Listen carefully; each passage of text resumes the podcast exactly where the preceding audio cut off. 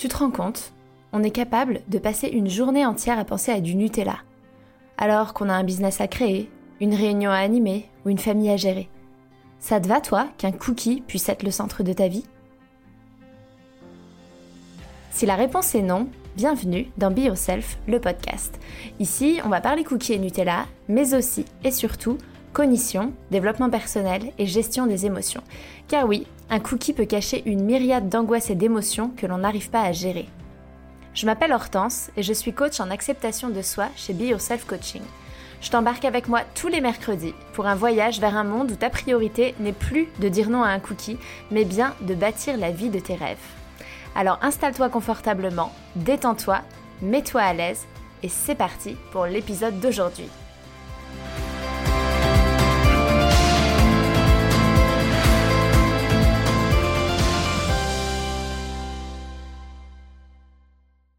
Bonjour tout le monde, j'espère que vous allez bien.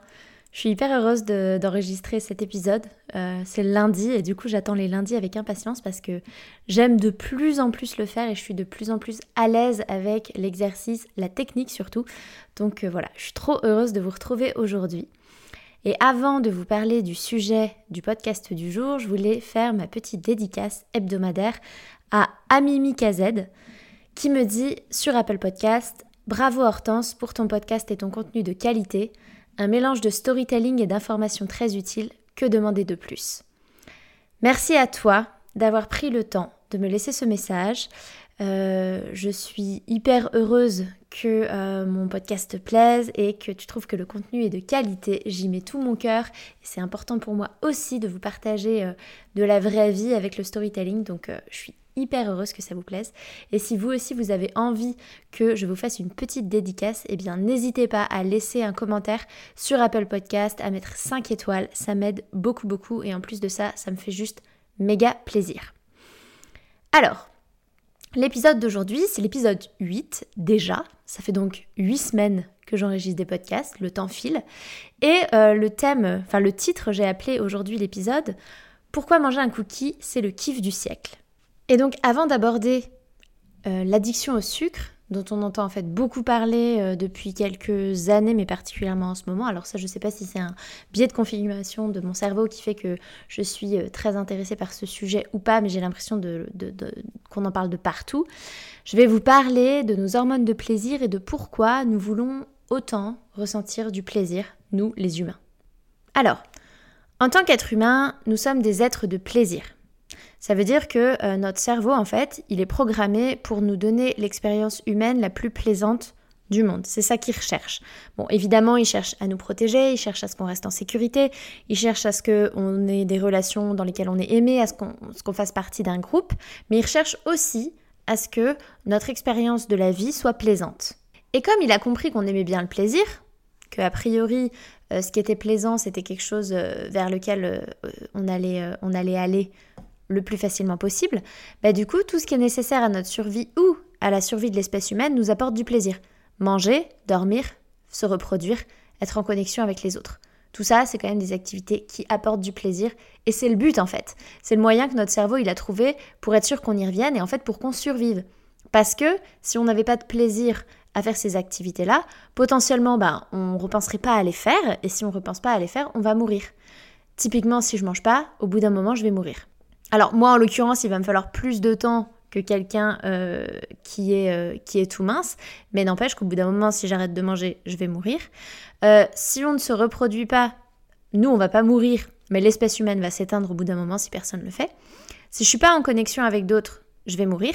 Mais n'empêche que sur du très long terme, si on n'a pas eu de contact avec d'autres, on peut faire une dépression et on peut mettre fin à nos jours, par exemple. Euh, c'est un peu glauque ce que je suis en train de vous dire, je me rends compte, mais vous comprenez l'idée, je pense. Et il y a des expériences qui ont été faites sur des bébés en Roumanie, je pense que vous en avez déjà entendu parler, ou alors euh, ça va pas du tout être euh, très scientifique ce que je vais vous dire, dans le sens où je me rappelle l'avoir lu et l'avoir entendu dans plusieurs endroits, mais je saurais pas vous dire la source, je ne sais pas exactement comment a été développée l'étude, mais en gros, le truc, c'est qu'on a mis des bébés dans, des, dans des lits et que, euh, à part leur donner ce dont ils avaient besoin pour vivre, c'est-à-dire les changer, les nourrir, euh, leur permettre de dormir, on leur, ils n'ont reçu aucun amour, ils n'étaient pas touchés, ils n'étaient pas aimés, et apparemment les bébés se laissaient mourir. euh, si je dors pas, je meurs. Ça, clairement, si au bout d'un moment je ne dors pas, je vais mourir. Donc, en fait, toutes ces activités-là, elles dépendent de notre survie ou de la survie de l'espèce. Donc, comme la nature est bien faite, comme notre cerveau et notre corps sont bien faits, bah, le cerveau a fait en sorte qu'on revienne à ces choses-là et donc qu'elles nous apportent du plaisir. Donc, il y a deux choses. Il y a déjà, euh, les on a des activités qui nous font plaisir parce que c'est des activités qui nous sont vitales. Et ensuite, notre cerveau veut qu'on ait une expérience euh, de la vie qui soit positive et qu'on ait le plus de plaisir possible. Donc c'est pour ça qu'en fait, bah, c'est juste humain de ressentir du plaisir quand on mange, de ressentir du plaisir quand on dort, enfin en tout cas quand on a bien dormi, et c'est aussi humain du coup d'avoir envie d'aller vers le plaisir quand ça va pas. Typiquement quand on vit une expérience déplaisante, qu'on ressent des émotions désagréables, par exemple du stress ou de la colère ou de la tristesse, bah en fait assez rapidement le cerveau il veut nous faire sortir de cet état. Euh, il n'a pas envie qu'on y reste et on n'a en plus pas été éduqué là-dedans. Parce qu'en fait c'est quelque chose où on se rend compte que les émotions c'est inoffensif et que nos émotions elles vont rien nous faire, mais euh, on nous a pas appris ça et du coup notre cerveau lui il est en mode panique à bord, il faut surtout pas ressentir euh, ces émotions désagréables, vite allons vers le plaisir. Et du coup il va vers du plaisir à court terme et du plaisir immédiat, type euh, manger, type la drogue, type la cigarette, type l'alcool, toutes ces choses-là qui peuvent nous, nous faire du bien et euh, nous apporter du plaisir à court terme parce que en fait notre cerveau veut qu'on aille vers du plaisir. Et en fait notre cerveau il pense pas vraiment à long terme. C'est-à-dire que on a tendance à croire qu'on est immortel et on a tendance à euh, ne pas regarder sur le long terme et sur les risques et à euh, être un peu en mode on n'a qu'une seule vie et euh, bah oui ça me fait plaisir de fumer ma clope et même s'il y a une photo horrible d'une gorge dégueu sur le paquet et qu'il y a marqué que je vais mourir parce qu'il y a marqué fumer tu, mon cerveau il l'enregistre pas comme ça parce que je suis jeune, parce que c'est pas possible, ça n'arrive qu'aux autres. Il y a aussi un peu un biais comme ça. D'ailleurs, qui a un nom, mais j'ai n'ai pas réussi à retrouver le nom. Si l'un d'entre vous connaît le nom de ce biais du cerveau, de, de, n'aller vers que le plaisir à court terme et de pas voir les effets à long terme, ça m'intéresse que vous me le disiez. Je ne me souviens plus, j'ai dû l'entendre dans un podcast d'ailleurs, mais je me souviens plus lequel. Mais voilà, vous avez compris l'idée. Donc il y a deux choses. Il y a le fait que notre cerveau va nous pousser à aller vers des choses qui nous font plaisir et qui peuvent être autres que euh, nos besoins vitaux. Hein. Je veux dire, fumer une cigarette ne fait pas partie des choses qu'on fait pour vivre et pour survivre, mais ça fait partie des choses qui nous donnent du plaisir. Donc le cerveau nous conduit, nous emmène euh, vers ce qui nous fait plaisir le plus souvent possible, et particulièrement quand on vit des moments pas très plaisants. Et en plus de ça, toutes les activités nécessaires à notre survie ou à la survie de l'espèce font plaisir pour être sûr qu'on y revienne. En gros, on est cerné par le plaisir. Et du coup, le plaisir, qui est-ce qui est responsable de ça? Comment ça se passe vraiment dans notre corps? Et là, on se remet un peu en cours de biologie 101, comme ils disent ici aux États-Unis. Euh, ce sont les hormones. Vous avez remarqué, j'adore vous parler d'hormones. Donc, euh, je vais vous parler aujourd'hui des hormones du plaisir. On en a plusieurs. Alors, il y a l'endorphine. L'endorphine, c'est une hormone du bien-être qui est produite notamment quand on va faire du sport ou quand on va rigoler. Et elle a son petit truc à elle, c'est qu'elle permet de réduire le stress et elle nous donne un sentiment de bien-être. C'est pour ça que quand on se marre, on se sent bien. Quand on va faire du sport et qu'on a, on, se sent bien après une séance de sport, même si on a souffert pendant la séance de sport. Enfin, ça c'est moi surtout, je souffre beaucoup quand je fais du sport. Euh, donc ça, c'est l'endorphine. On a de la dopamine. La dopamine, c'est celle dont je vais particulièrement vous parler aujourd'hui parce que c'est celle qui est sécrétée euh, lorsqu'on mange notamment, mais pas que. Elle est aussi sécrétée quand on gagne à un jeu. Euh, samedi dernier, j'ai gagné au Monopoly. J'ai probablement sécrété de la dopamine parce que j'étais genre hyper fière, surtout qu'en fait, tout le monde a pensé que j'avais une chance de malade. C'est vrai que j'ai dominé le game de A à Z, mais ce qu'ils ne savent pas, c'est que pendant le confinement où j'étais confinée en France avec mes parents et mes nièces, on a joué au Monopoly quasi tous les week-ends, on faisait des parties de 7 heures, et que j'avais, mais je veux dire, j'avais aucune chance, je perdais systématiquement, et c'était hyper, hyper chiant pour moi les parties. Donc voilà, là j'ai donné, donné l'effet d'être une, une meuf qui a vachement de chance ou de stratégie même s'il n'y en a pas vraiment, je pense, au Monopoly. Mais euh, donc voilà, j'ai dû sécréter de la dopamine à un moment. Euh, on sécrète aussi de la dopamine quand on atteint nos objectifs. Et avec la dopamine, enfin, de manière générale, avec les hormones du plaisir, il y a un risque de dépendance, mais particulièrement avec la dopamine. Et la dopamine, en fait, c'est euh, là-dessus que jouent les drogues. C'est-à-dire qu'en fait, la plupart des drogues vont aller soit bloquer les récepteurs de la recapture de la dopamine, c'est-à-dire qu'en fait dans notre cerveau, quand on a beaucoup de plaisir, on va avoir beaucoup de dopamine. Et ce qui se passe, c'est que euh, si dans notre cerveau il y avait une piscine de dopamine, en fait il y a des espèces de capteurs qui vont aspirer les molécules de dopamine et que en fait la dopamine, bah, elle arrive d'un coup, il y en a beaucoup dans l'eau et puis petit à petit elle est aspirée et le taux de dopamine diminue. Eh bien les drogues, elles peuvent par exemple, une de leurs actions c'est d'aller se mettre sur ces espèces de ventouses ou de trucs, vous ne me voyez pas là mais je fais des grands gestes avec mes mains, euh, sur ces espèces de ventouses pour bloquer la recapture de la dopamine et pour faire que dans la piscine il reste vachement plus longtemps de la dopamine. Ou alors, les drogues, elles vont imiter la molécule, c'est-à-dire qu'elles vont se déguiser en dopamine, elles vont venir dans la piscine et on va croire que c'est de la dopamine. Ou alors, elles vont juste ralentir la recapture et faire en sorte qu'en fait, ces ventouses aspirent, mais beaucoup plus lentement. Bon, l'analogie de la piscine n'était pas ouf, mais euh, j'espère que vous avez compris ce que je voulais dire. Ensuite, on va avoir la sérotonine. La sérotonine, c'est l'hormone du bonheur, c'est comme ça qu'on l'appelle. Euh, elle est stimulée notamment aussi quand on fait du sport ou alors quand on se met au soleil. Et quand on n'en a pas assez, il y a beaucoup de personnes euh, dépressives euh, qui prennent des médicaments antidépresseurs qui vont jouer sur la recapture de la sérotonine parce que du coup, du coup, en fait, ça fait partie des hormones qui manquent euh, quand, on est, quand on est en dépression. Et c'est aussi pour ça, vous voyez, quand euh, je vous dis qu'elle est, euh, elle est stimulée par le soleil, bah, c'est pour ça aussi qu'au changement de saison ou quand il y a moins de soleil, on est un peu plus déprimé. Ça, c'est la sérotonine. Et ensuite, il y a l'ocytocine. L'ocytocine, c'est l'hormone sociale. Elle est produite quand on est en interaction avec les autres. elle va être produite quand les autres nous font des compliments, quand on a des discussions avec d'autres, on se fait des câlins. Le toucher est hyper important. Dans les relations sexuelles aussi, l'ocytocine est produite. Voilà pour en tout cas... Euh, en fait, j'allais vous dire les principales. Très honnêtement, j'ai fait mes petites recherches, j'en ai pas trouvé d'autres euh, sur internet. Après, j'ai pas été euh, creusée dans des manuels de médecine, mais c'est celle dont on parle le plus souvent. Il y en a peut-être plein d'autres, il y en a peut-être d'autres. Si vous les connaissez, n'hésitez pas à m'en parler. Mais en tout cas, celle qu'on veut retenir aujourd'hui, c'est celle-là. Et donc, si on revient à celle qui est liée à notre amie la nourriture, c'est la dopamine. Donc elle est sécrétée quand on mange. C'est-à-dire qu'en fait, dès qu'on mange, on va sécréter de la dopamine. C'est ça qui fait qu'on va y revenir. C'est grâce à cette dopamine que on reproduit encore et encore et encore l'action de manger. Donc c'est hyper important. Et donc en fait, le truc c'est que si on fait partie des personnes, il y a des personnes où euh, ils vont être plus, euh, ils, vont, ils vont rechercher plus de l'endorphine, par exemple les gens qui sont un peu addicts au sport. Ou alors il y a des personnes, ça va être plus l'ocytocine, ils vont euh, vouloir avoir des relations sexuelles tout le temps ou être tout le temps en contact avec d'autres. en fait, il y a des gens, c'est la sérotonine, hein, des gens qui passent leur temps à se foutre au soleil. Bon, on a chacun un peu nos trucs qui nous apportent particulièrement du plaisir. Alors ça, je sais pas, est-ce que c'est une sensibilité propre à chacun plus ou moins à une hormone qu'un autre, je ne sais pas. Mais en tout cas, si vous êtes dans la team euh, je mange un cookie quand ça va pas, vous êtes dans la team dopamine. Welcome. Et du coup, en fait, bah, qu'est-ce qui va se passer dès que notre cerveau il veut du plaisir, qui doit faire face à une émotion désagréable, une situation compliquée, bah, il va venir nous présenter des pensées d'alimentation. Parce qu'il veut qu'on mange, parce qu'on sait que, il sait qu'en fait, quand on va manger le cookie, bah, on va se sentir bien. Et du coup, on va sécréter de la dopamine. Et donc, lui, c'est ça qu'il veut. Il veut qu'on sécrète cette dopamine pour nous apporter du plaisir, pour contrebalancer l'inconfort que la situation qu'on est en train de vivre nous fait vivre. Et du coup, ce qui se passe, c'est qu'en fait, l'industrie, les, hommes, euh, bah, ils ont très bien compris ces mécanismes hormonaux et ils en ont fait un méga business. Et c'est pour ça qu'il y a de la pornographie, c'est pour ça qu'il y a euh, de la junk food, ou des cookies, ou du sucre blanc, ou des MM's, des trucs avec méga, méga, méga concentration de sucre. C'est pour ça qu'il y a des drogues, c'est pour ça qu'il y a les réseaux sociaux aussi.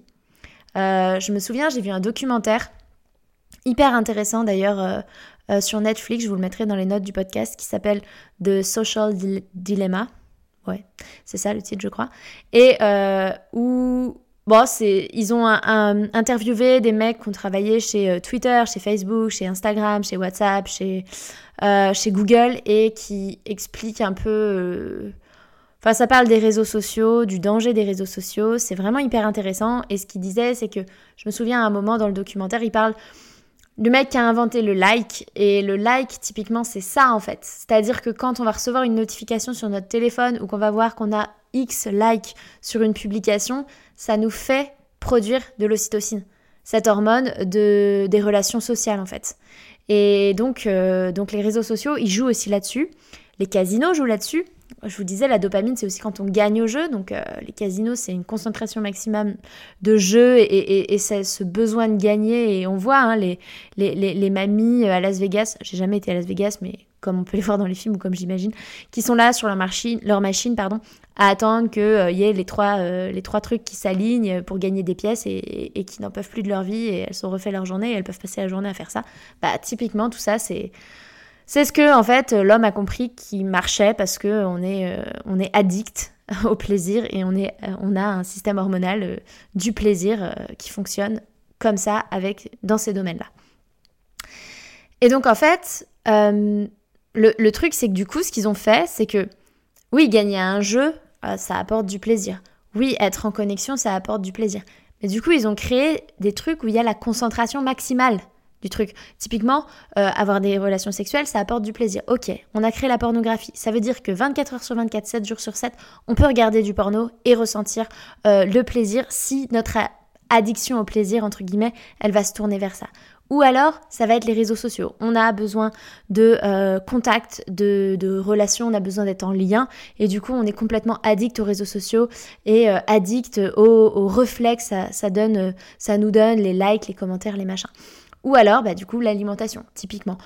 Nous, c'est la dopamine, donc euh, en fait, bah, on va euh, avoir concentré euh, tout ce qu'on peut de sucre, de chocolat, de machin dans un cookie, et le cookie, c'est juste une explosion de dopamine, un truc qui qu'on trouverait pas en fait, enfin, ça démultiplie le plaisir d'une force qu'on ne trouverait pas si on restait sur des, des, choses normales de la vie. Typiquement, si on arrêtait, enfin s'il n'y avait pas la pornographie, euh, on va pas avoir des relations sexuelles 24 heures sur 24, 7 jours sur 7. Hein. je veux dire, le, corps il s'épuise, il pourrait pas. Euh, s'il n'y avait pas les, cookies, on, on, va pas manger 25 euh, bananes parce qu'il y a du sucre dedans, parce que le corps il peut pas suivre. S'il n'y avait pas les réseaux sociaux, on va pas passer notre temps à être H24 avec des gens qui nous font des pouces en l'air dans la rue et nous sourient. Donc, en fait, dans la vraie vie, s'il n'y avait pas tout ça, si on n'avait pas compris tout ça dans la vraie vie, oui, on ressent du plaisir, mais à des doses normales. Sauf que là, en fait, ils ont concentré le truc au maximum.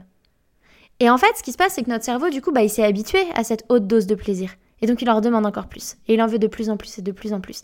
Et surtout, c'est accessible facilement. La bouffe, c'est accessible facilement. Les réseaux sociaux, le porno, euh, bon, les casinos, peut-être un peu moins. Quoique, je dis des bêtises, il y a les jeux en ligne et tout. Tout ça, c'est accessible hyper facilement.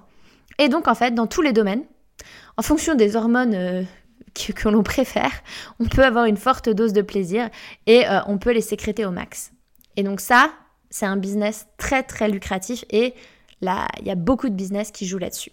Et donc bon, je vous ai parlé de casino, je vous ai parlé de pornographie, c'est pas vraiment euh, ce qui m'intéresse dans ce podcast, c'est plus tout ce qui va être alimentation. Et donc au niveau de l'alimentation, j'ai envie de vous parler maintenant de la dépendance au sucre. Parce qu'en fait, il a été mis en évidence un lien entre l'insuline et la dopamine. C'est-à-dire que plus notre taux d'insuline est élevé, plus notre taux de dopamine est élevé. Et donc en fait, notre cerveau, il a compris que les aliments qui font lever l'insuline font lever la dopamine. Et si vous suivez ce podcast depuis le début et que vous avez écouté tous les épisodes, vous savez que les aliments qui font lever particulièrement l'insuline vont être les aliments riches en sucre raffiné, les produits industriels, tout ce qui est farine. Donc, tout ce qui contient du sucre de synthèse. Quand je dis farine, ça va être les pâtes, euh, le pain, euh, le couscous, tous ces trucs-là. Là, j'ai un doute sur le couscous, si je crois. Euh, et les produits transformés, les sauces, les plats tout prêts, tout, tout ce qui va être produit de manière industrielle en fait. Tout ça, ce sont des aliments qui font particulièrement lever l'insuline et le cerveau, il a compris que qui dit ces aliments-là dit beaucoup de dopamine. En gros, ce qui fait vraiment particulièrement lever l'insuline, c'est tout ce qui ne, c'est tout ce qui n'est pas naturel. C'est-à-dire que c'est tout ce qui pousse pas sur un arbre ou dans la terre et tout ce qui n'a pas de parents. C'est ce qui vient des animaux, ça pousse pas, mais euh, c'est quand même euh, du lait, c'est pas, c'est pas transformé, du, fromage non plus, euh, le beurre, enfin un peu, mais ça va. C'est pas la même chose qu'un cookie. Et donc en fait, du coup, il y a aussi un autre phénomène, et c'est le phénomène qui se passe avec les drogues, c'est une sorte de phénomène d'accoutumance, et ça je, viens de vous en parler, mais c'est que plus on va sécréter de la dopamine, plus en fait il va nous en falloir pour ressentir la même dose de plaisir. Et donc en fait notre cerveau il va en vouloir de plus en plus. Et donc en fait on va même être moins réceptif Euh, enfin, c'est-à-dire que avant un cookie ça nous suffisait, maintenant il en faut deux et demain il en faudra trois. Et il y a aussi un truc au niveau de nos papilles gustatives, c'est qu'elles se saturent un peu et le goût du sucre, on le ressent plus de la même manière en fait.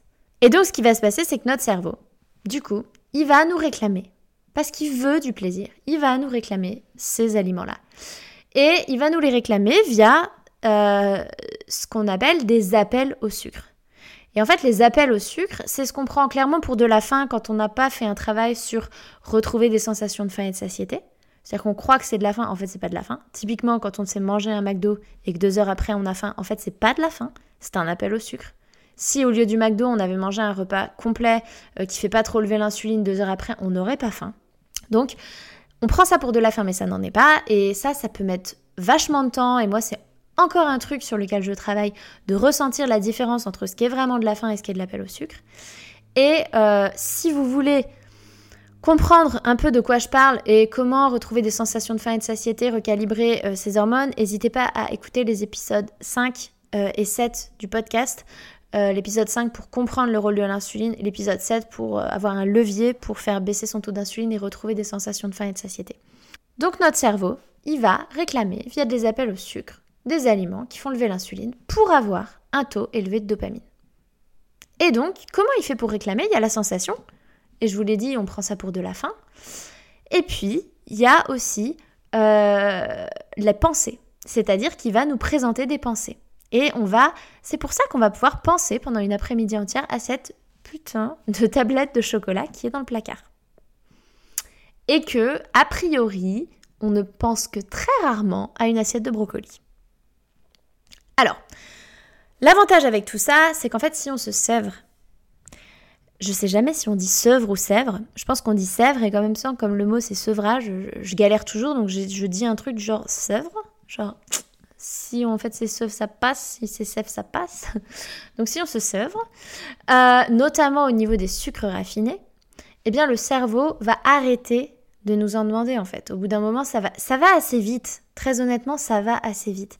Et ce qui se passe, c'est qu'en fait, les pensées quotidiennes qu'on avait et qui pouvaient être limite obsessionnelles et nous empêcher de nous concentrer sur notre taf, elles vont diminuer, voire elles vont disparaître. Et ce qui va se passer aussi, c'est que petit à petit, en fait, on va retrouver le goût des aliments vraiment. Ça va changer. Et en fait, on va se, retrouver à ressentir vraiment le goût du sucre. Et ça, ça a été une de mes plus tristes découvertes de ma vie. C'est quand j'ai arrêté le sucre et qu'un jour j'ai remangé du Nutella et que j'ai découvert qu'en fait c'était pas très bon. Et là, mais j'étais dégoûtée. Parce que le plaisir que m'apportait le Nutella, j'étais là, mais putain, pardon, je suis grossière. En plus, je me suis dit que j'allais arrêter de dire des gros mots. Où est-ce que je vais le retrouver, ce plaisir, si j'ai plus mon Nutella? Et du coup, en fait, on va retrouver les goûts, les goûts des aliments. Et en fait, bah si on pense moins au Nutella, aux pizzas et au chocolat, et, et que en plus, quand on en mange, on n'a plus le même plaisir qu'avant parce qu'on trouve qu'il y a trop de sucre ou des choses comme ça, bah c'est vachement plus facile de pas en manger en fait. Et on n'est pas dans de la résistance comme avec les régimes typiquement, ou euh, quand on se recalibre, en fait, c'est juste on n'y pense plus, on n'en a plus envie. Et ça, c'est génial. Et euh, j'ai longtemps pensé que ce serait impossible pour moi et en fait ça a été possible. Donc euh, si ça a été possible pour moi, c'est possible pour vous aussi. Et ce qu'il faut savoir, c'est que le sucre, ça n'a aucun intérêt pour notre corps. Quand je dis sucre, je parle de sucre raffiné, hein, pas celui qu'il y a dans des fruits. Mais voilà, ça n'a aucun intérêt, ça n'apporte aucune valeur nutritionnelle, aucun nutriment, aucune vitamine. on n'en a vraiment pas, c'est vraiment pas un truc dont on a besoin en fait. Bon, le but, c'est pas de plus jamais manger de sucre ou de produits raffinés ou de produits transformés. Mais c'est juste de comprendre ce qui se passe dans notre cerveau et de comprendre que ça ne nous nourrit pas. C'est-à-dire de comprendre, de remettre de la conscience dans ce cookie. Le cookie que je mange là, je le mange parce que j'ai besoin de plaisir. Du coup, qu'est-ce qui se passe qui me donne pas assez de plaisir dans ma vie? Ça, c'est une première question qu'on peut se poser. Et du coup, si je le mange, je sais que ça n'apporte rien à mon organisme et je sais que je rentre dans une spirale où mon corps va en redemander.